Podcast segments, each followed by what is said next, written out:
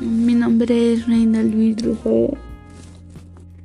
Los seres humanos, ¿de qué estamos hechos? Pues estamos hechos de carbono, hidrógeno, oxígeno, compuestos de agua, glucidos, proteídos y lípidos. ¿Qué nos hace funcionar? Pues lo más importante es el cerebro y el sistema nervioso.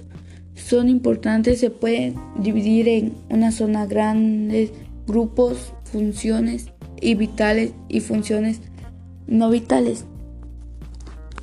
¿Qué nos hace diferente a los animales interracionales? Pues están más condicionados por su genética. Los animales se limitan a hacer un programa genético. ¿Qué pasaría si a tu cuerpo le faltara las células del estómago, del corazón o del cerebro?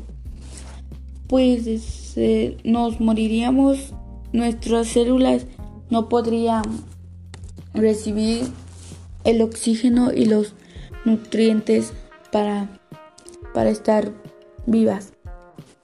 Las plantas tienen células para que crees que recibe y qué pasa en esto? Pues sí, porque posee una función que le permite realizar la fotosíntesis. Y si las plantas no tuvieran células, perdería su forma y no controlaría las interacciones con su medio. Esto haría que la misma que la, que la misma planta tuviera un desequilibrio.